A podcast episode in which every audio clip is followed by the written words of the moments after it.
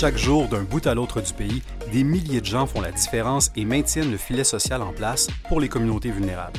Mon nom est Daniel Lantaigne et je me suis donné pour mandat de sortir de l'ombre ces héros, des héros anonymes. Aujourd'hui à l'émission, j'ai grand bonheur, comme à l'occasion, de vous présenter deux organismes qui font toute la différence, un à la grandeur du pays et un un peu plus concentré dans Maison Maisonneuve, mais vous allez voir, ça ratisse large. J'ai grand bonheur de commencer cette émission-là dans quelques instants avec l'organisme qui s'appelle Les Amputés de guerre, un nom qui devrait vous dire quelque chose parce que ça fait plus de 100 ans que c'est dans le paysage. Alors installez-vous confortablement, car vous êtes sur le point de plonger dans un monde où les gens qui n'ont rien d'ordinaire accomplissent des choses assurément extraordinaires. Bienvenue à cette deuxième saison des Héros Anonymes.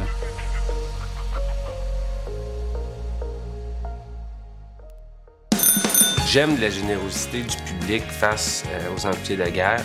C'est grâce au donateur, si ma fille, je peux profiter pleinement de son enfance, jouer, s'amuser. Nos enfants ont les adaptations nécessaires permettant de pouvoir faire du vélo, du ski, de la natation. Toutes les portes qui sont ouvertes pour faire toutes les activités qu'ils désirent. Merci de permettre à ma fille et aux autres enfants amputés de vivre leur vie d'enfant. C'est un cadeau inestimable. Ben, merci certainement à l'Association des amputés de guerre de permettre de faire tout ça. Pour en parler aujourd'hui, ben, j'ai le bonheur de le faire avec Louis Bourassa, qui est directeur des programmes et du développement philanthropique Québec à l'Association des amputés de guerre. Bonjour Louis. Bonjour, bonjour. Très content de te recevoir. Je vais, te tutoyer si ça te va. Ça fait à peu près 30 ans qu'on se connaît. Ça serait bien bête que je me mette à te vous voyer après 30 ans. Euh, pour les gens qui nous écoutent, ça se voit pas au micro. On est tous les deux des personnes amputées. Hein? Nommons-le déjà. J'ai décidé de, te hâter euh, sur ton amputation. Louis, euh, tu travailles à l'Association des amputés depuis quoi? Plus de 30 ans? Ben oui, ça commence cette histoire-là. Euh, travailler en 1991, mais j'ai toujours fait partie ben de l'association parce que quand j'ai perdu ma jambe, pas longtemps après, j'ai été mis en contact. Puis là, ben, l'histoire de famille, quasiment d'amour avec l'association a commencé. Alors pour moi, c'était comme euh, c'était naturel de me diriger vers cette association. Tu ne dois pas avoir beaucoup de souvenirs dans lesquels les, les, de guerre ne font pas partie de ton histoire. Hein? C'est vrai, tu sais, quand tu regardes mon album d'enfance, il y a toujours une photo d'un séminaire, d'un événement avec l'association, pas très loin.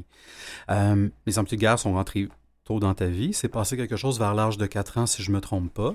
Ben oui, un accident tout bête. Euh, tu vois, je vivais sur la ferme dans la région des cantons de l'Est. Mon père tondait le gazon. Puis là, il faut mettre les choses au clair parce que cette histoire-là, je la raconte tellement souvent qu'à un moment donné, on se l'approprie, mais il faut bien comprendre que les mesures en place, mon père avait mis les choses très au clair de ne pas m'approcher de la machine qui tondait le gazon, même que mes sœurs m'ont comme empêché d'aller rencontrer mon père. Mais à quatre ans, c'est difficile à expliquer, mais enfin, je suis allé voir quand même mon père. Je suis monté en arrêt de la tondeuse, j'ai glissé, j'ai passé en dessous, puis la jambe a été coupée tout de suite. Mais pas de panique quand tu as 4 ans. Tu, sais, tu dis que ça va repousser. Tu non, mais c'est vrai, tu sais, je veux dire. Non, mais c'est dans le contexte où tu sais, tes cheveux repoussent, tes ongles repoussent. Je ne sais pas exactement qu'est-ce que j'ai passé, mais c'est pour moi, c'était pas, c'était pas aussi traumatisant que ça l'était pour mes parents, même si j'ai passé à travers des opérations. Moi, c'était comme OK. Le drame est moins grand à 4 ans qu'il l'est pour les gens autour qui sont un petit peu plus vieux puis qui comprennent ou qui, qui se projettent dans la suite des choses. Hein. Oui, puis des fois, je me demande, avec les années, si ça, ça te rattrape pas. Hmm. De, d'avoir, tu sais, finalement, tu te dis, oh mon Dieu, mes proches ont passé à travers tout ça, puis moi, je trouvais que c'était pas. Mais parce que les autres m'aidaient là-dedans, c'était aussi plus facile pour moi, là, mais. Euh, oui, fait, mais c'est comme ça que l'Association des Centres de a été très utile parce que moi, j'étais une petite vedette amputée. Là, mmh. mais pas parce que. Attention, je ne passais pas à la télévision, mais ce que je veux dire, c'est que tous les gens connaissaient l'histoire de Louis. Ah oui. Ah oui, oui. Surtout si tu as grandi sur une ferme ou en, zone rurale, généralement, le bruit court assez rapidement. Je comprends ça. Euh, je comprends ça. Euh, et donc, c'est là qu'on comprend que les emplois de guerre sont arrivés dans ta vie. Mais on comprend que la ferme n'était pas dans un conflit de guerre, là, où est-ce que tu étais? Là? C'était pas en 19, euh, en 39-45 ou en 14-18 là, que ça s'est passé? Pas du tout. Ça s'est passé en 74, 73. Y a-tu une guerre? Non, non. mais, mais euh, en fait, fait que j'étais tout jeune, puis Mais l'organisme était dirigé par des vétérans amputés. Ça, je m'en souviens qu'eux venaient nous visiter à la maison.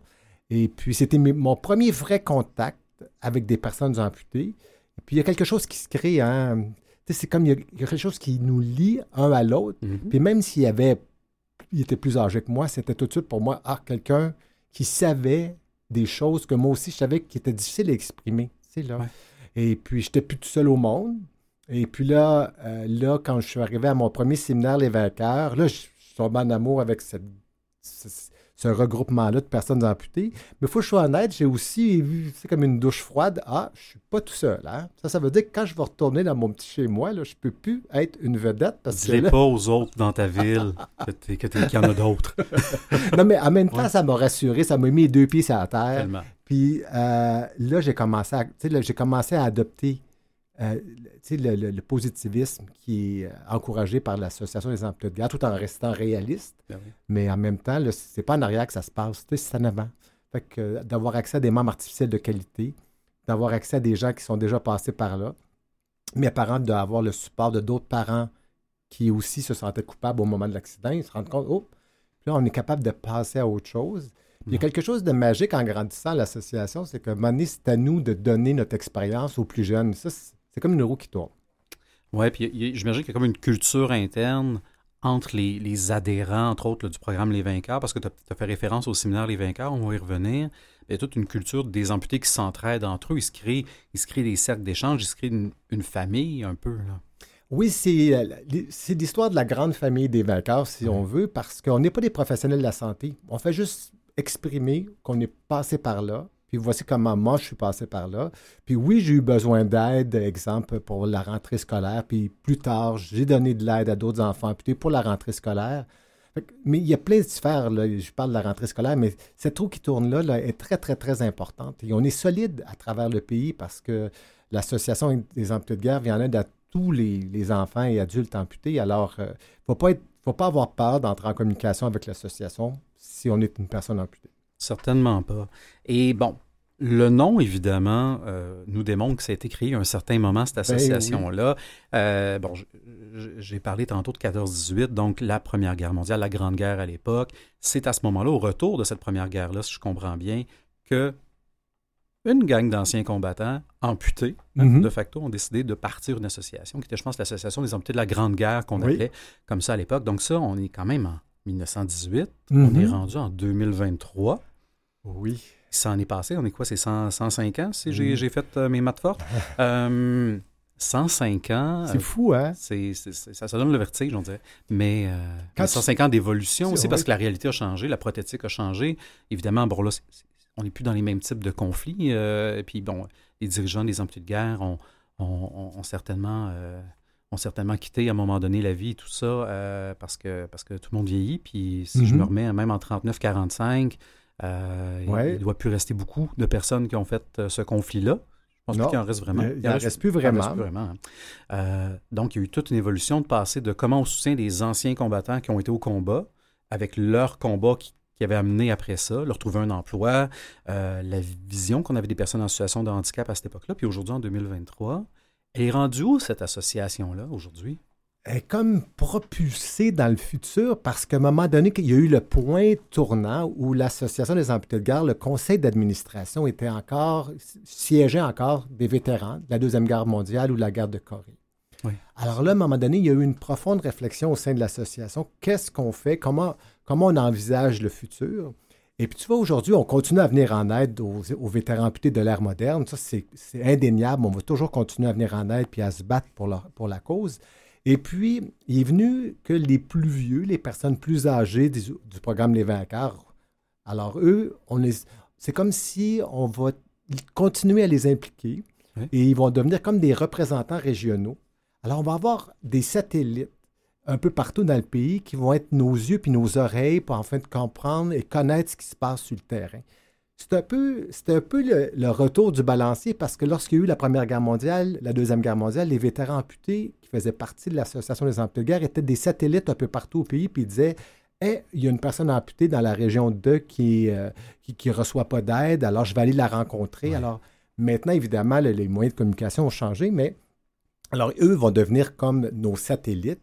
et vont pouvoir s'impliquer, siéger sur le conseil d'administration de l'association. Alors, je suis content et assez fier de dire que l'association a toujours été dirigée par des personnes amputées pour des personnes amputées et c'est encore plus vrai maintenant. Alors, on croit qu'il n'y a pas mieux placé que nous autres je t'inclus là-dedans, pour connaître la réalité ben des personnes amputées. Sans se croire professionnel de la santé, c'est pas ça mon point. Non, non, mais tout à fait. vous avez gardé une. Vous avez toujours trouvé le moyen de vous arrimer finalement à la réalité, à l'évolution des besoins des gens, à, à, ce qui se passe, parce que je pense que la première prothèse, vous avez dû rembourser ou couvrir les frais, elle devait être pas gossé, mais pas loin, fabriqué dans le bois là, à l'époque. Là, on s'entend qu'on n'est pas à la même place en matière de technologie. Là. Mais c'est ça, écoute, moi, euh, première prothèse, il y avait des composantes de bois. Alors, euh, les premières prothèses que nous avons défrayées là, étaient complètement en bois. C'était un bois assez léger, mais c'était. Mais quand, quand tu vois la prothèse, tu es découragé par.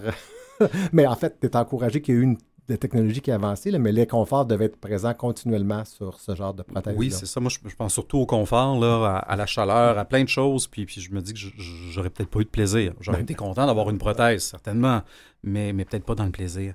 Et, euh, et quelque part dans l'histoire des anciens combattants amputés qui sont venus, il y a quelqu'un qui a eu une idée à un moment donné. Cette idée-là a pris forme, si je ne me trompe pas, en 1975, qui était créée parce qu'on a fait référence aux vainqueurs toi et moi, on sait c'est quoi? On est des vainqueurs. Ben Une fois qu'on est vainqueur, on est vainqueur pour la vie. Qu'est-ce que c'est euh, le programme Les Vainqueurs? C'est une vision, hein, parce qu'en 75, on se dit, les dirigeants de l'association, M. Charlton en tête, dit euh, il faut arrêter d'appeler ces enfants-là des personnes amputées ou des enfants amputés. On va les trouver un, un nom qui va être positif, qui va leur permettre d'avancer. Et c'est de là que vient le programme Les Vainqueurs.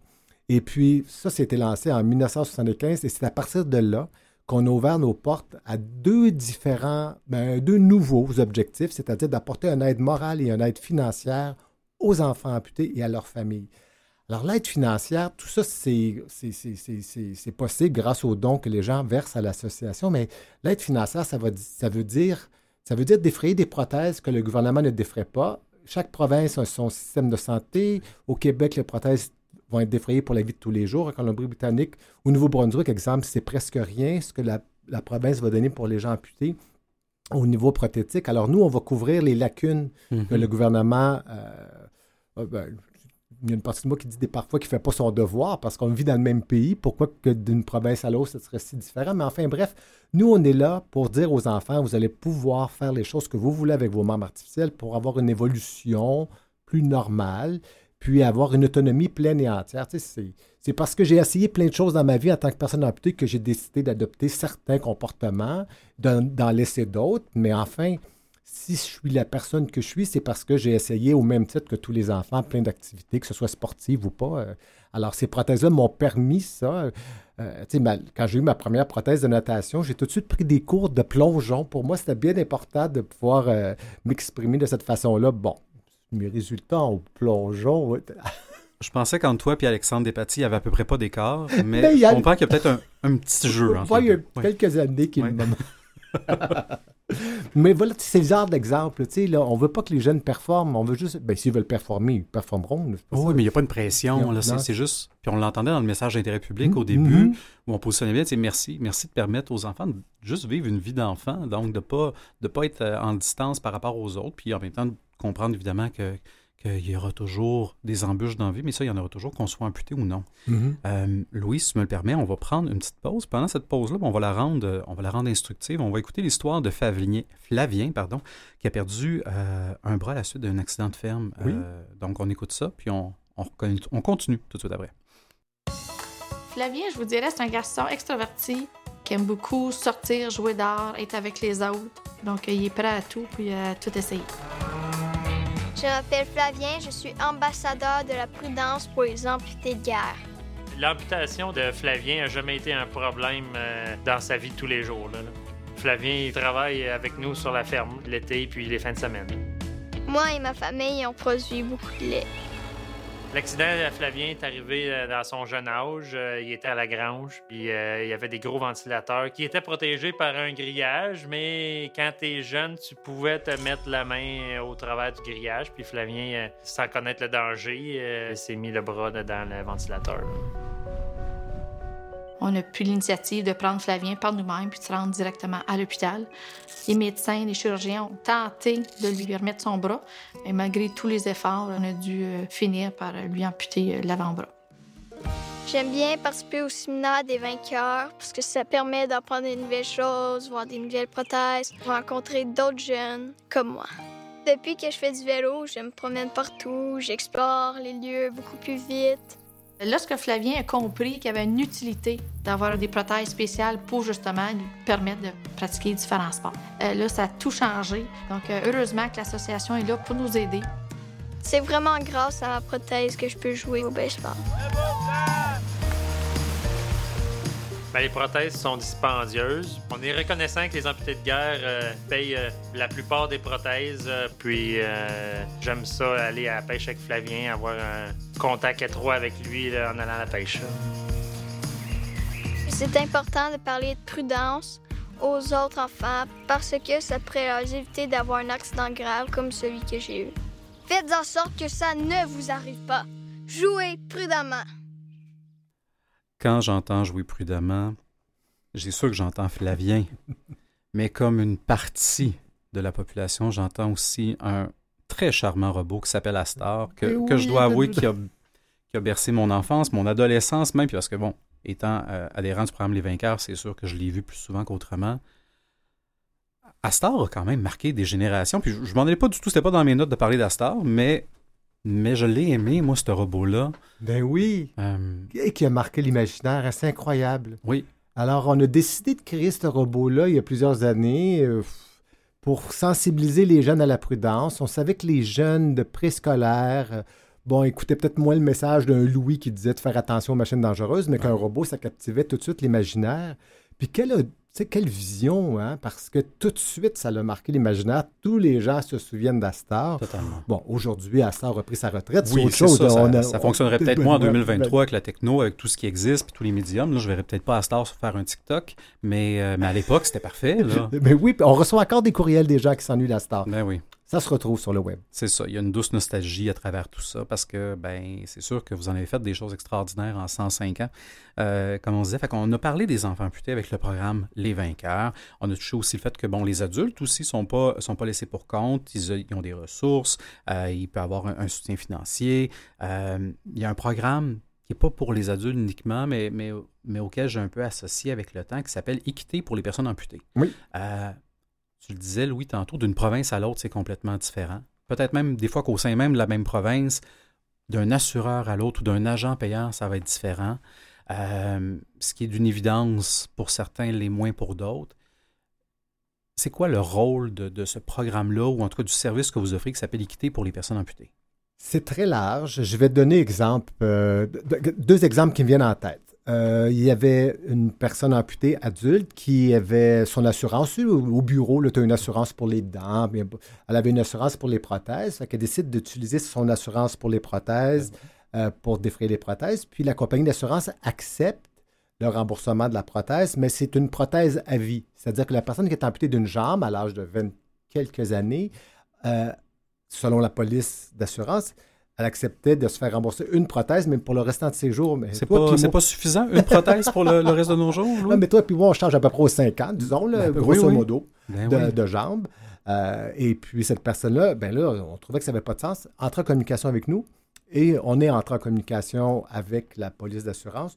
Disons là, qu'on on a fait les choses tranquillement, pas vite, mais à un moment donné, c'est devenu sérieux. La conversation entre nous et eux, c'est devenu sérieux. On dit, là, il faut comprendre les choses, là, que ça ne repousse pas une jambe et on va avoir besoin de prothèses. Ben. Ce que pour toi et moi semble une évidence, ne l'était peut-être moins au niveau des écrits de l'assureur.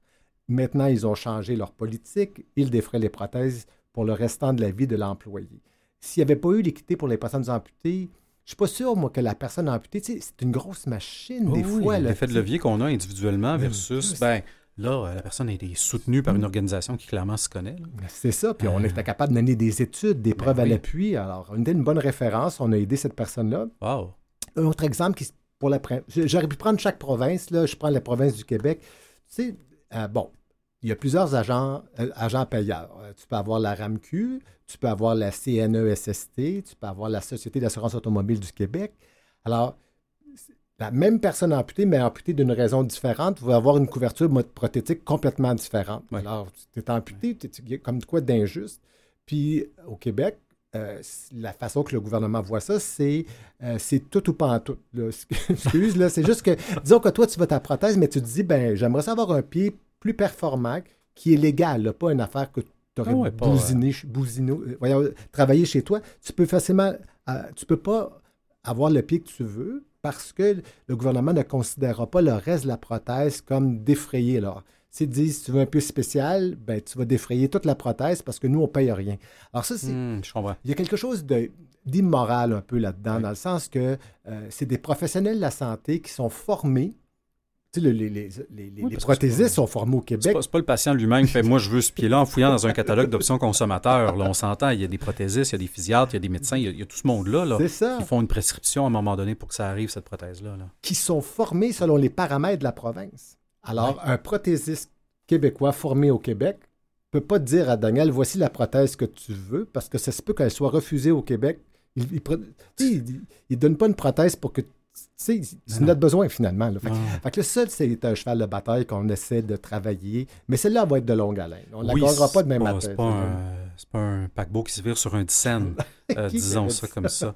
disons ça comme ça. OK, fait, que c'est extraordinaire. Équité, équité pour les personnes amputées, donc qui va... Euh, ben, qui, va, qui va soutenir. Euh, revendiquer. revendiquer, ben oui, puis, puis accompagner aussi, parce que souvent, ben, tout seul face justement, soit l'appareil gouvernemental, un agent payeur quelconque, dans le privé, dans le public, ben, on sent qu'on est, on est pas mal David contre Goliath, puis qu'on n'a peut-être pas, peut pas toutes les ressources pour y arriver. Fait que vous, vous, vous arrivez aussi avec un, un, truc qui est très rationnel, puis voici les données, voici les faits. Là, on n'est plus juste dans l'émotion, puis euh, euh, donc, donc, pour moi, c'est extraordinaire ce que vous oui, faire là. Puis quelque part, ça frappe l'imaginaire parce qu'on se dit ça peut coûter des milliers de dollars un membre artificiel. Mais si j'ai le bon membre artificiel, ça veut dire que plus tard, je n'aurai pas de problème de hanche. Donc, on n'aura pas besoin de m'opérer pour la hanche. c'est drôle, un changement de hanche ou un changement de, nous, de genou, ça, c'est couvert. Ben c'est tout couvert. Mais avoir une prothèse qui coûte bien moins cher qu'une nouvelle hanche, ça, c'est pas couvert. Avec une prothèse interne, on se questionne beaucoup, moins qu'une prothèse qui serait externe au corps, où là, là, tout à coup, peut-être que c'est un luxe, peut-être que, en tout cas, bref, euh, il y, a, du travail encore à faire. Oui, c'est ça. Je comprends.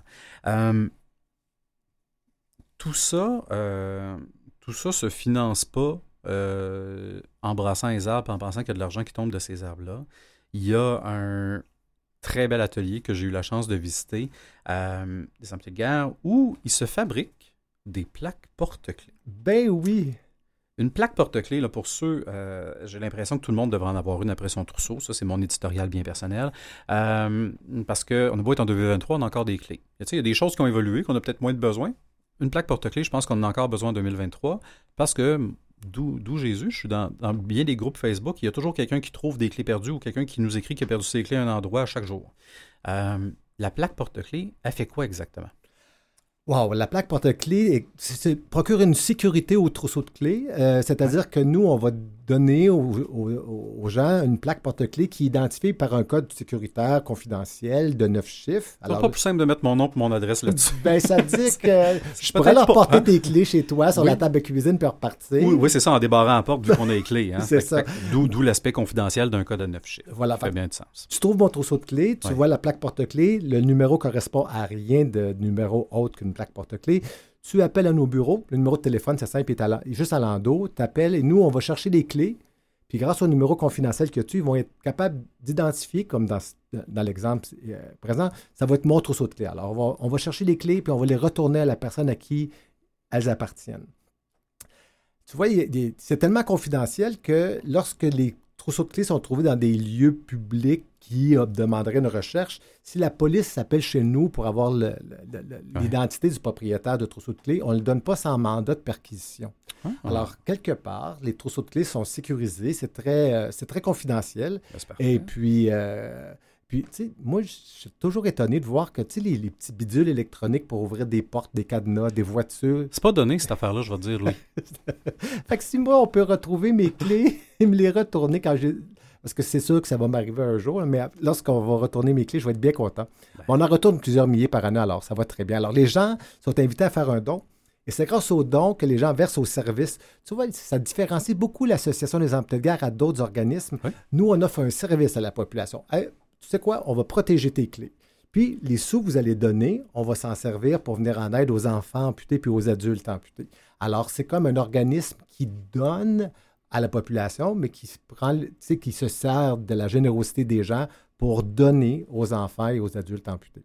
Ben, je trouve ça merveilleux. C'est une idée euh, qui a permis de fournir un emploi aux personnes amputées, maintenant aux personnes handicapées aussi, euh, un emploi. Mhm. Hein, je pense que ça partait de là, notamment. Puis, puis aussi de trouver une source de financement, j'imagine. Ouais, source de financement, mais aussi, c'était fou, hein, la Deuxième Guerre mondiale, les vétérans amputés qui revenaient du combat étaient voués à, bon, tu, tu- tu- bon, ben, on s'est, merci beaucoup, on s'est occupé, tu as défendu notre pays, mais maintenant, vous savez pas trop quoi faire avec. Ouais. Et l'atelier protégé a permis à des vétérans de continuer à travailler, de faire des sous, de retourner aux études, puis d'être compétitifs sur le marché de l'emploi. Alors, euh, c'est vraiment là euh, innovateur. Alors, euh, c'est pas, euh, on voit pas ça ailleurs, disons, dans d'autres pays. Et c'est fascinant de voir l'évolution des plaques porte-clés. Si vous avez la chance, ceux qui nous écoutaient, d'aller sur le site web, là, il y- a sûrement une ressource où on voit les plaques porte-clés de l'époque qui étaient quasiment des mini plaques d'auto en Mhm. métal qui devaient déchirer les poches. Je peux pas croire à l'époque quand je regarde ça. Puis maintenant, bon, l'évolution, tout ce qui s'est fait en arrière de tout ça, donc de voir à quel point ça, ça a bougé et surtout de voir à quel point les gens, ben, ils perdent leurs clés parce que vous en, vous en avez retourné euh, plus d'un Ouais. trousseau depuis le début. Oui, c'est ça. On, on parle d'environ 1,5 million de trousseaux de clés. Ah, quand même. Mais je dois t'avouer que ça fait quelques années qu'on dit ça, fait que peut-être que le nombre, c'est sûr qu'il est plus élevé que ça, mais euh, euh, quelque part, j'ai la chance de voir des commentaires. Tu sais, les gens qui, à qui on retourne leurs clés nous écrivent, puis nous disent Hey, merci beaucoup, je croyais avoir perdu mes clés pour toujours, puis je les ai retrouvées. Puis chaque trousseau de clés a son histoire. Tu sais, le- Ben quand- oui. chaque trousseau de clés retourné, je devrais dire.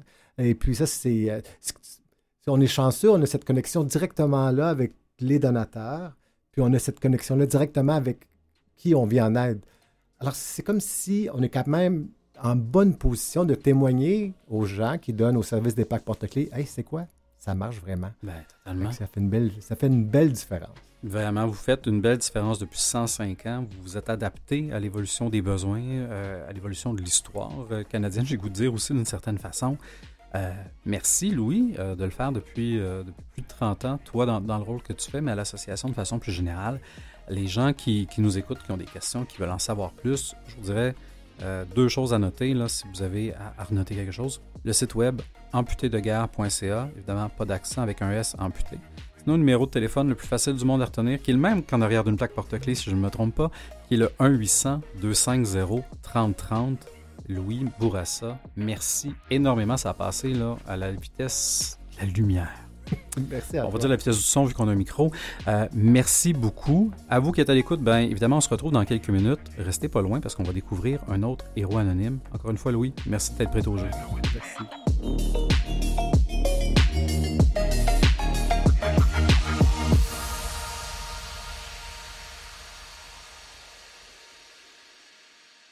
Vous écoutez Les Héros Anonymes avec Daniel Lantaigne.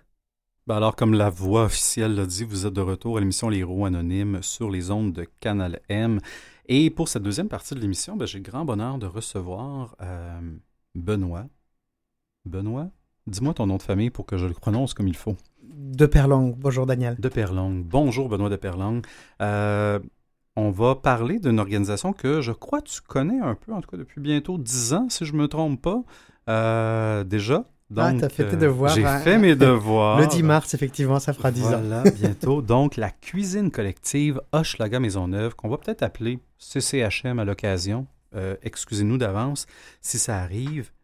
On va commencer par le commencement. Cuisine collective Hochelaga Maisonneuve. Je comprends que c'est situé dans Hochelaga Maisonneuve, mais peut-être un peu plus que ça même. Qu'est-ce que vous faites? Ben, c'est ancré dans, dans Hochelaga Maisonneuve, oui, c'est son ADN est là Ben oui. depuis 1986. Euh, on, on favorise l'autonomie, on développe la capacité d'agir des individus puis de la communauté de façon plus large. Donc ça démarre coin Joliette Adam, là où on a notre, vraiment. notre siège. Euh, et oui, depuis une petite dizaine d'années, c'est en train de s'étaler un petit peu sur différentes sphères d'activité. Donc à la base, cuisine collective Hochelaga Maisonneuve, ça le dit. Ben c'est une cuisine collective, c'est le démarrage de l'organisation. Par la suite est venu se, se greffer, de par l'expertise autour de l'éducation populaire, tout un processus d'accompagnement de l'individu à travers l'entreprise d'insertion socio-professionnelle dans différents axes d'intervention. Donc, en 1986, c'est passé deux choses extraordinaires. ma naissance et celle de la CCHM. Donc ça, on va repartir déjà avec ça. Je savais pas que c'était une si belle année que ça, 1986. Maintenant qu'on l'a nommé. Euh, cuisine collective, pour toi, pour moi, pour peut-être quelques personnes qui nous écoutent, c'est d'une évidence même qu'est-ce que c'est, mais il y en a pour lesquels ils n'ont aucune idée de ce qui se passe. C'est-tu des gens qui font juste se présenter, qui se mettent à cuisiner ensemble? Est-ce que ce sont des groupes euh, qui s'organisent, qui ont accès à un espace? Euh, le but de la cuisine collective, j'imagine qu'il y a un but qui est relié à la sécurité alimentaire, puis il doit y avoir un but aussi qui, qui vise à, à briser l'isolement d'une certaine façon. Disons que demain matin, je cogne à votre porte, je rentre, il y a des gens qui sont dans la cuisine. Qu'est-ce que je peux m'attendre à voir et qu'est-ce qu'on essaie de faire avec ce, ce- ce- cet, instru- ce- cet instrument-là, ce levier-là que vous avez comme une cuisine collective?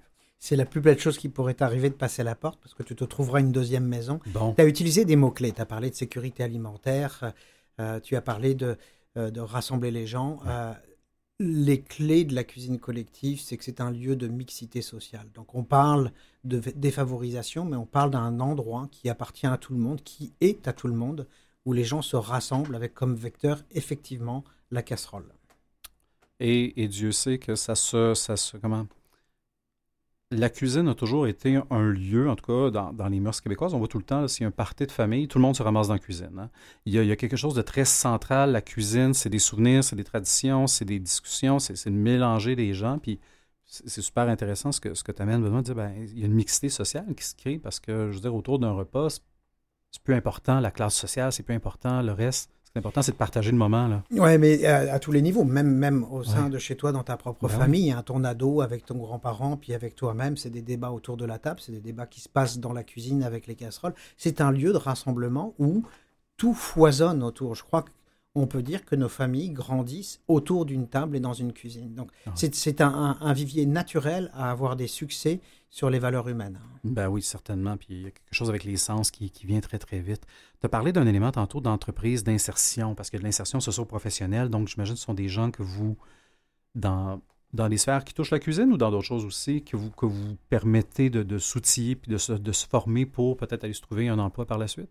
Ouais, alors ça c'est quelque chose qui s'est rajouté euh, il y a, il y a une petite vingtaine d'années, euh, où effectivement avec Service Québec, avec Emploi Québec à l'époque, il y a un modèle euh, d'insertion socio-professionnelle qui n'est ni une école, ni un centre de formation, mais un, apprentissage en milieu réel de travail. Donc on a créé une formation à travers une entreprise. Donc là, l'organisme communautaire a ops, un petit peu évolué vers ce qu'on appellerait l'entreprise collective ou l'entreprise d'économie sociale. Il fallait avoir une activité économique.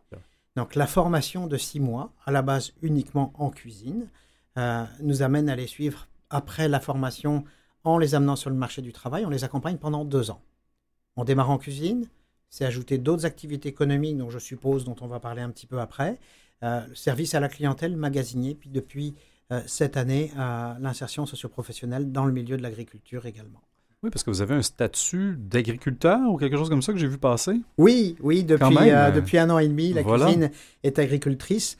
On, on a développé au tout démarrage, sur le toit de la cuisine collective, un potager euh, qui euh, était pour des raisons agrémentaires de, de- de- drainage de toiture, qui nous a quand même produit un petit 700 kilos la première année. Donc là, c'est venu jouer dans les casseroles des groupes de cuisine Ben oui. collective.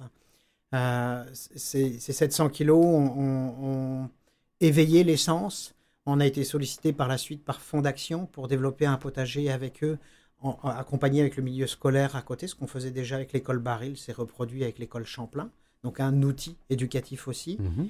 En faisant ça, par la suite, le 5600 Hochelaga met un espace à notre disposition. Donc là, on, on change d'échelle, on passe à du 3 tonnes de légumes par année. Euh, Donc on rentre dans un processus de production agricole. Euh, est venu s'ajouter depuis un an et demi le siège social de la SAQ, où là, on change carrément d'échelle. Wow. Euh, on est en maraîchage, en pleine terre, avec une serre de 30 pieds par 190 pieds.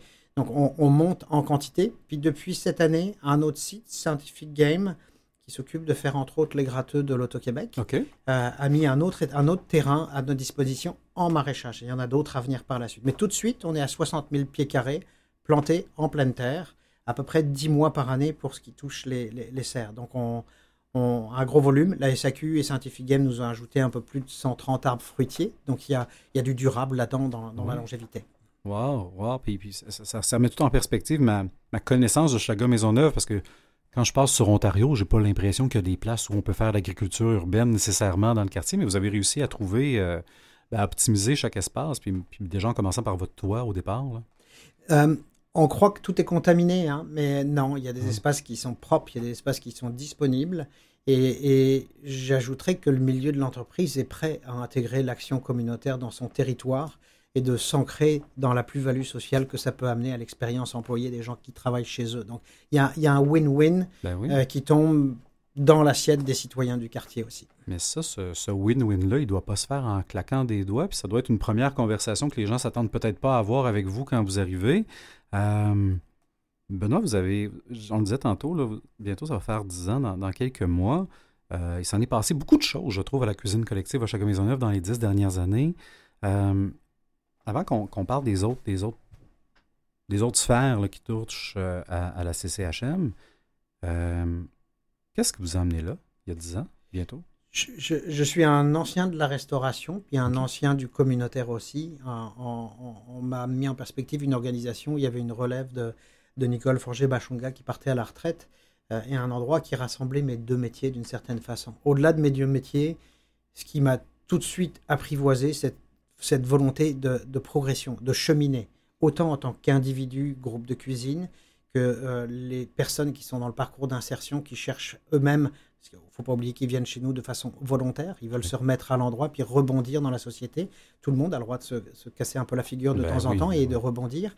Et, et l'écosystème des organismes ensemble ont une envie de cheminer aussi. Donc ça, c'est quelque chose qui m'a beaucoup attiré. J'ai découvert ce qu'était l'entreprise collective, donc cette, euh, je dirais, cette économie secondaire qui devient une économie d'influence et qui est plus si secondaire que ça. Ben oui. Euh, ça, ça me parlait beaucoup.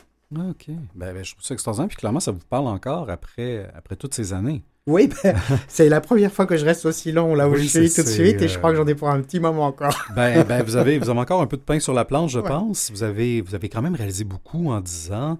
Euh, ben, il s'est réalisé beaucoup depuis 1986. Là.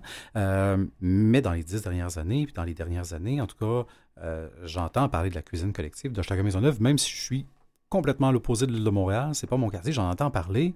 Euh, J'ai eu la chance de, de, de, de, de- passer à travers et il y en avait du stock dans un, dans un des paniers de, de, euh, écoute, il, y en avait, il y en avait des sortes de salades, puis de radis et tout ça. Puis je me suis, euh, je me suis régalé. J'ai eu la chance de goûter à ce que vous faites. Et on va en parler tantôt, l'épicerie, mais si vous mettez la main sur les betteraves jaunes, érables et romarins, euh, vous ne voudrez plus goûter à d'autres choses. Mais euh, je- je- je- ça, c'est c'est très personnel. Mais vous avez partir d'une cuisine collective qui pourrait rester dans une mission de cuisine collective qui est déjà extraordinaire, rappelons-le, ça pourrait, ça pourrait n'être que ça. Euh, vous avez vu qu'il y avait quelque chose à faire de plus avec cette cuisine-là, puis de l'amener ailleurs, parce que là, quand même, de faire des partenariats, vous parliez avec, avec la SAQ, avec, euh, avec euh, l'endroit où on fait les gratteux là, pour l'Auto-Québec. Euh, ça vous vient d'où, toutes ces idées-là? Parce que j'ai pas l'impression que le chemin était défriché avant que vous ayez à le défricher non plus. Là. Il y a, il y a- il y a- plein d'affaires dans, ce que- dans ce que tu viens de dire. Il y a, il y a déjà à la base, c'est- pas Benoît, c'est une équipe Ouais. très, très multidisciplinaire qui permet d'avancer en ce sens-là. Euh, et, il y a, depuis un certain nombre d'années, on, voit quand même un élastique qui se tend sur l'accessibilité à une saine alimentation. Donc il y a une lutte qui se passe dans les mots, puis il y a une autre lutte qui doit se passer dans des propositions de cheminement collectif à, aller quelque part. Et on, voit le milieu communautaire qui euh, tous parfois sur sa capacité, autant avec la pénurie de main-d'œuvre que ses moyens. Donc la, notion du doux mot de la mutualisation, puis de se rassembler pour cheminer, l'économie sociale permet d'avoir un, un carrefour entre le communautaire pur et le milieu de l'entreprise privée. Donc il y a un endroit où on peut se rassembler puis cheminer. Donc c'est- des opportunités euh, où, où l'autosuffisance, en produisant nous-mêmes nos légumes, en étant de façon très, très euh, schématique de la fourche à la fourchette, euh, nous permet de rester en dehors de la fluctuation des prix puis de donner une accessibilité à tous. On parlait des légumes et puis des betteraves jaunes. Euh, la- production agricole va dans toutes les sphères. Quand on parle de mixité, ils rejoignent autant la sécurité alimentaire dans les groupes de cuisine que dans de la distribution dans les milieux HLM d'Hochelaga jusqu'à Pointe-aux-Trembles, mais ils vont aussi dans des paniers de saison chez des restaurateurs, chez monsieur, mad- madame tout le monde, qui achètent au juste prix et qui permettent de financer ce qu'on donne en sécurité alimentaire. Donc c'est une opportunité qu'il faut prendre il y a des enjeux de société, mais il y a des enjeux de société qui amènent la possibilité de rebondir sur certaines affaires. Et oui, juste la cuisine collective en soi-même est quelque chose d'extraordinaire et qui n'aurait pas besoin de beaucoup plus d'autres choses. Et, la CCHM, pour le mettre en synthétique, est un peu un outil micro et macro à la fois. À la fois. Et euh, il n'y a pas une semaine où il n'y a pas un article qui ne parle pas de la hausse des prix du panier d'épicerie. Euh, cette semaine encore, je voyais des, comparatifs entre acheter des, trucs au Dollarama versus à l'épicerie. Euh, on le sait, il y a une pression financière sur les familles qui fait en sorte que ben, il y a des gens qui n'avaient peut-être pas besoin de banque alimentaire il y a quelques années, puis maintenant ils en ont besoin, euh, qui doivent faire des choix. Puis des fois, ce pas toujours des choix qui sont les plus simples parce qu'on fait des choix économiques à travers tout ça. Quel, euh, impact ça a chez vous? et probablement que c'est des impacts qui sont à différents niveaux, mais que ça a cette variation-là du prix des aliments, euh, cette pression-là euh, financière aussi qui est arrivée là, euh, avec tout ça. Comment ça se traduit? C'est assez majeur hein, parce que le, premier endroit où on est abîmé, puis on, parle de, l'alimentation, mais il y a le loyer avant qui vient impacter. La première chose dans laquelle on va couper, c'est l'alimentation. C'est le premier endroit. Oui, parce que le reste, on ne peut pas négocier notre, facture d'Hydro-Québec, notre facture d'Internet, notre loyer. Mhm. La place qui nous reste, c'est l'alimentation. Donc c'est là qu'on coupe en premier. Ben c'est l'endroit où on coupe en premier. Donc si je prends au niveau des cuisines collectives, d'un groupe de cuisines collectives, il y a tout un vivier de citoyens qui ne venaient pas avant dans des cuisines collectives qui viennent, que ce soit les jeunes étudiants, euh, les, personnes qui sont à l'emploi mais qui ont un salaire qui est moyen et qui n'arrivent pas à rejoindre les fins de mois, euh, les familles monoparentales, même avec une situation de revenus relativement aisée, ben, ça, devient, ça devient tiré, ça devient ben difficile. Donc il y, a beaucoup de gens qui ne venaient pas dans les cuisines collectives qui viennent maintenant euh, et je les invite à le faire de plus en plus parce qu'on croit que venir dans une cuisine, c'est une histoire de sécurité alimentaire pour les gens qui, qui ont faim. Non, c'est un lieu de vie où on trouve des solutions ensemble. Et tout le monde, de par cette mixité sociale, passe la porte de façon naturelle avec la tête haute et non pas avec bah ça y est, il faut que j'aille utiliser une banque alimentaire. C'est une façon de le faire intelligente et où on garde sa fierté de soi-même. Ben, totalement, totalement. Non, la pression doit être très grande. On avait vu des, des entrevues, des articles disant même que des étudiants sur les campus maintenant ont besoin de banques alimentaires. Il y a une insécurité alimentaire qui ratisse beaucoup plus large qu'avant euh, et, ça, rend ça fragile. Euh, il y a un marché solidaire aussi à travers tout ça? Est-ce que ça se peut? Euh, il y a des marchés solidaires. Des marchés, des marchés hein, solidaires. On, a été, on a été grand, là, parce, que tantôt vous avez même fait référence jusqu'à Pointe-aux-Trembles. Donc là, on est dans, dans un pôle de l'Est là, plus qu'exclusivement à chaque Maisonneuve. Ouais, le, le pôle de l'Est, il y a des belles nouvelles qui vont s'en venir un peu plus tard dans l'automne. Euh, mais oui, il y a des marchés. Déjà, on était soutenu par un marché dans notre quartier ici, hein, parce que moi j'habite centre-sud. Le marché Frontenac a été un des premiers marchés euh, solidaires à, décider de nous acheter un petit peu de légumes qui venaient de la ferme. Ah Donc on, est soutenu par le marché solidaire. Ensuite, à la cuisine collective, avec des partenaires du quartier, on a ouvert le marché solidaire HM. Euh, la Covid faisant, ben, on s'en est occupé un petit peu tout seul. Et là, l'arrondissement est venu jouer avec nous, avec une autre organisation qui s'appelle YAM. Et on, a plusieurs points de chute où il y a des marchés solidaires. On en a quatre dans l'arrondissement qui sont tenus par la, soutenus par la cuisine collective, YAM et l'arrondissement Merci au Chelaga Maisonneuve. Donc oui, ça fait des petits euh, au niveau de l'accessibilité à monsieur, madame, tout le monde, parfois dans un endroit privilégié, d'autres fois dans un désert alimentaire. Oui, euh, ça, ça c'est important de le noter également pour le désert. Puis puis je trouve que le marché solidaire, des fois, est, une belle, euh, ou les marchés solidaires dans votre cas, est une belle façon de venir tâter le terrain, puis de, voir la mixité sociale, comment ça peut, se reproduire. comme je ne suis pas résident à chaque Maisonneuve, je laisse votre marché vos marchés solidaires à, vos gens, mais quand je vois un dans mon quartier, ben, on a des gens de, de tout type, de tout azimut. Puis, en tout cas, dans, le cas que j'ai vu, il y a des prix suggérés. Il y en a qui donnent davantage, sont en mesure de donner davantage. Il y en a qui sont moins en mesure, puis ils donnent moins. Puis, puis tout, le monde, tout le monde navigue dans tout ça. Donc, il y a une belle, euh, y a une belle adaptabilité aussi à la réalité de chacun. moi, je trouve, ça, je trouve ça fascinant. Mais euh, tu peux, hein, Daniel, hein, euh, au Chalaga Maisonneuve, mort pas. Il y, a, une belle rue Ontario piétonnière pendant la période estivale où on accède à tout ça autant qu'ici. je, vais, je vais y penser, je vais y penser, mais je vais, je vais, laisser, euh, je vais laisser les gens de, de, de votre région, votre région, comme si on était à l'autre bout du monde. J'habite toujours bien sur l'île. Euh, Benoît, comme je commence à déparler et à dire n'importe quoi, on va prendre une petite pause, si tu le veux bien, puis on va, on va revenir dans quelques instants. On est avec Benoît de Perlong de la cuisine collective Maison Maisonneuve. Reste à l'écoute. Merci.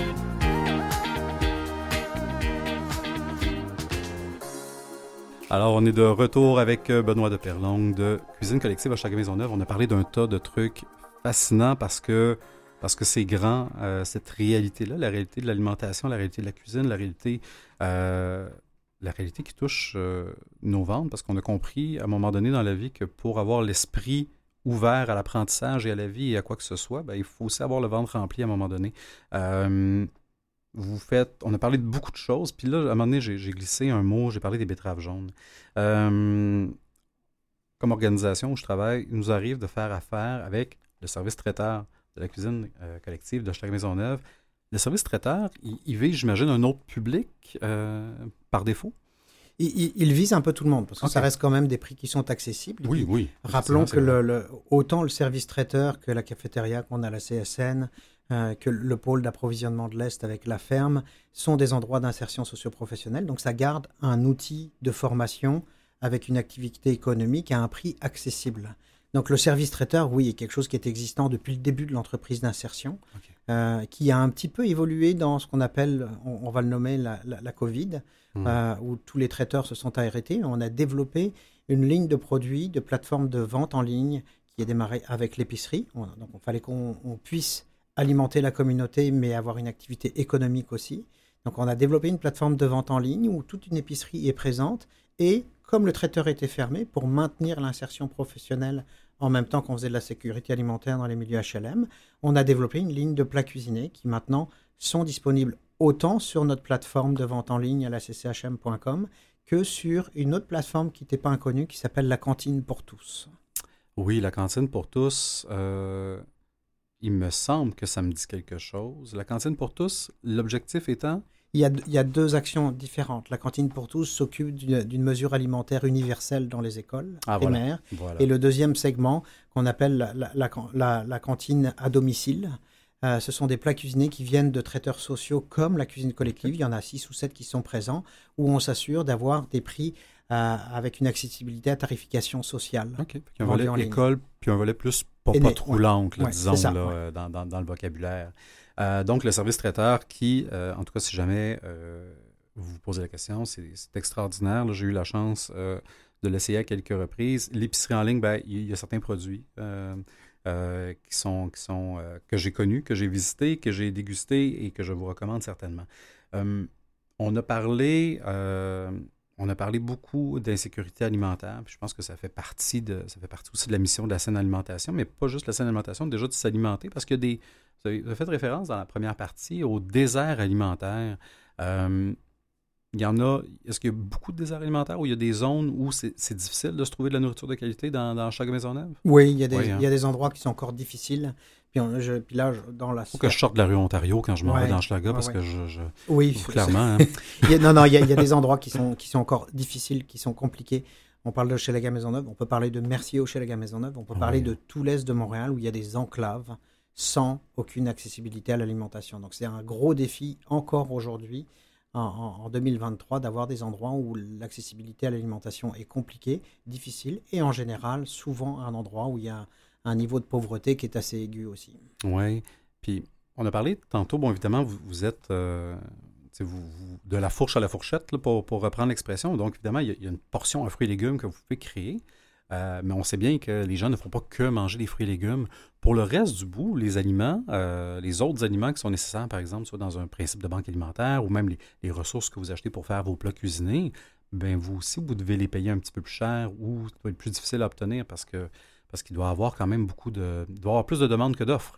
Mais comme, comme les restaurateurs qui nous soutiennent en achetant nos légumes, on a la même bataille que d'avoir des grossistes donc on, a des partenaires traditionnels. On est en train d'ouvrir au sous-sol de la cuisine un, grand, un grand supermarché général à l'ancienne pour ah l'accessibilité. Ouais. on est en train de travailler oh. là-dessus. Mais on se fait aider par plusieurs partenaires. Donc, au niveau de la sécurité alimentaire pure, on a un gros acteur qui est présent dans tous les organismes communautaires qui s'appelle Moisson Montréal, qui est une aide extraordinaire. Ne serait-ce qu'un groupe de cuisine collective a accès autant euh, aux protéines qu'aux légumes et d'autres produits pour pouvoir, ah, bah, faire une cuisine à, prix réduit. Euh, au niveau de nos achats, on a un autre acteur, que ce soit Méran, qui nous soutient beaucoup dans nos actions, rend l'accessibilité à des produits beaucoup plus facile. Mais ça reste l'organisation à la même lutte que le citoyen dans, des prix accessibles. Ben oui, j'imagine donc probablement que vous, euh, vous devez faire face à certains enjeux, comme, comme, comme tout le monde. Comme vous dites, euh, on, a tous, on a tous besoin de manger, puis on, réalise tous quand on passe à la caisse que ça augmente un petit peu, disons. Oui. Et puis notre, notre caisse à nous, hein, ah, tu parlais intrinsèquement du, du traiteur, ou je parlais de la cafétéria, ou euh, les paniers de saison, la plateforme de vente en ligne. Quand on achète au juste prix, on contribue justement à cette accessibilité à bas coût pour ceux qui en ont le plus besoin ou gratuitement que notre ferme donne 30 de ses récoltes gratuitement dans le milieu. Et, et ça, c'est hyper important pour les gens qui pourraient se sentir peut-être mal d'aller acheter des choses chez vous ou d'acheter au juste prix chez vous en se disant, bon, je vais laisser pour les gens qui en ont le plus besoin. Ben, il faut comprendre que tout le monde a un rôle à jouer à travers tout ça pour justement que ceux qui en ont le plus besoin, qui n'ont peut-être pas les moyens financiers, puissent en bénéficier. Donc, donc il, y a, toute une roue à travers tout ça et chacun a une place à jouer là-dedans. au contraire, il devrait se sentir mal de ne pas acheter chez nous. Ben voilà, c'est ça. Hein? Parce que le premier réflexe, moi, j'ai été à une épicerie solidaire dans mon quartier, il y a ça. Puis au début, je disais, ben, est-ce que, est que je devrais venir acheter ici ou je devrais laisser la, la place aux gens qui ont le plus besoin? Elle dit, ben non, au contraire, on veut que ce soit un lieu de mixité sociale. On veut que, ben, justement, vous, donc, vous n'êtes pas membre parce que vous ne faites pas du bénévolat, ben, vous payez un peu plus cher, ce qui fait en sorte qu'on maintienne nos prix. Puis puis, ceux qui sont membres ben, paient moins cher, ils font du bénévolat en plus. Donc, donc elle dit tout le monde trouve sa place, puis j'imagine que c'est le même principe. Euh. Il y, a plein de formules différentes, ben mais, c'est le principe en soi-même de l'entreprise collective. On, va trouver des. Tu as déjà vu dans des, dans, des cafés le, café au suivant, quelqu'un achète le café. Ben, les épiceries, les magasins, les cuisines collectives, c'est la même chose. Un groupe de cuisine collective avec quelqu'un qui est avocate et quelqu'un qui est sans emploi depuis 10 ans, ils collaborent à essayer de trouver un juste prix dans la production qu'ils vont avoir et que chacun trouve son compte à l'intérieur de ça. Donc, que ce soit dans l'achat ou dans la production, on retrouve cette réalité. Et ça, c'est l'entreprise collective qui permet d'avoir ces valeurs-là communes. Vraiment. Il n'y a jamais personne encore qui m'a payé de café. C'est peut-être juste mon, mon, attitude, finalement, plus que, plus que le suivant, je ne sais pas. Euh, ça, c'est un, autre, un autre débat. Ça sera une autre émission. Fallait dire, s'il te plaît. Euh, c'est ça, c'est peut-être ça. Peut-être peut juste revenir à la base, des fois. Euh, on a parlé quand même de quelques projets qui s'en viennent. là. Bon, dans le sous-sol, clairement, il va se passer quelque chose avec une, une épicerie. Puis, pour, pour vous connaître un peu, puis vous regarder aller, clairement, vous ne restez pas en place longtemps, ça bouge beaucoup. Qu'est-ce qui s'en vient d'autre? Ou est-ce que vous avez encore d'autres grands projets euh, devant vous? là? On a quelques projets qui Dont vous pouvez nous parler. Oui, on, a, quelques projets. Il y en a un, on parlait de, desservir l'Est de Montréal jusqu'à Pointe-aux-Trembles. Ça, on en parlera un peu plus tard à la mi-octobre. C'est une réalité qui, euh, quand on parlait de pouvoir soutenir les organismes, on s'en va là clairement. Euh, les sites agricoles tels qu'on les a, là, on est à 60 000 pieds carrés. Je crois que l'année prochaine, on devrait atteindre les 120 000 pieds carrés de production agricole. Euh, les arbres fruitiers aussi vont être en croissance. Euh, donc il y, a beaucoup de besoins de livrables au niveau de la communauté, puis je dirais aussi au niveau de nos équipes de travail, où on sait que le communautaire et l'entreprise collective sont des endroits où les conditions de travail sont à, garder de qualité si on veut maintenir notre monde en ben place. Donc je dirais qu'un des projets qui est en devenir est un qu'on travaille depuis bientôt deux ans maintenant. Euh, on a créé une fondation à la cuisine collective pour financer nos activités. Donc on est dans une campagne majeure à l'heure actuelle hmm. qui est dans la phase silencieuse de cette chose-là. On n'en parlera pas trop fort. Non, ça deviendra public à partir du 12 octobre. Oh, c'est Mais euh, on est fier d'aller chercher un 50% ou un 60% dans nos revenus auto-générés de production en activité économique. Mais ça, plus les subventions ne suffisent plus. Ben Donc, il faut qu'on trouve d'autres interventions, d'autres façons de faire, et c'est une de celles-là qui arrive. Ah, ben ça, c'est ça, ça m'intéresse, ça me parle beaucoup, je ne sais pas pourquoi. Euh, donc, ben, effectivement, ça, j'ai vu sur votre site là, que, vous aviez fait naître une fondation. Euh, d'ailleurs, vous avez parlé tantôt de votre site. Ben, j'invite les gens parce qu'il y a beaucoup de choses à la cuisine collective à chaque Maisonneuve. Si jamais vous avez perdu le fil ou si justement vous avez, vous avez gardé le fil, mais ça, vous a ouvert l'appétit ou vous voulez voir comment vous pourriez soit bénéficier ou soutenir, je, vous invite à le faire. Euh, on, va revenir dans quelques instants, mais le site, c'est laccchm.com. Et quand je dis là, ce n'est pas, pas pour réintroduire le site, c'est vraiment laccchm.com. Euh, T'en as un deuxième? Je vous écoute. Pour la ferme, pour les paniers de saison, c'est laccchm.ca. Bon, tout pour me mélanger, mais non, non. Donc, lacchm.com, ouvrez deux onglets, ouvrez aussi lacchm.ca pour être sûr de tout voir ce que vous avez à voir euh, de cet organisme qui est extraordinaire. Benoît, ça a passé extrêmement vite. J'en ai appris beaucoup, même si je connaissais un peu l'organisation. Clairement, j'ai besoin d'aller faire un tour dans Maison Maisonneuve. Ça, je l'ai compris. Et euh, ça va être avec grand plaisir pour aller voir ce qui se passe derrière les portes de la cuisine, mais aussi pour découvrir tout ce que fait euh, la cuisine collective. Merci. Ben, ça fait plaisir. C'est un lieu d'implication. La ferme est un endroit où on a un peu plus de 200 bénévoles qui viennent s'impliquer sur le terrain, au- autant le milieu corporatif que citoyen. Ceux qui veulent venir contribuer à ce qu'on est en train de faire, c'est faisable. Ah, ben ça, c'est intéressant. Donc, si jamais vous voulez soit en bénéficier ou savoir comment vous pouvez soutenir, allez sur les sites ou sinon, vous pouvez également appeler au 514-529-0789. Merci beaucoup, encore une fois, Benoît. C'est tout pour aujourd'hui. Merci à nos précieux invités, à Mathieu Tessier à la mise en onde, Catherine Bourderon à la recherche. Et vous qui êtes à l'écoute, on se donne rendez-vous assurément la semaine prochaine, même heure, même poste, alors que j'aurai le plaisir de vous faire découvrir deux autres héros anonymes. Bonne semaine. Merci Daniel.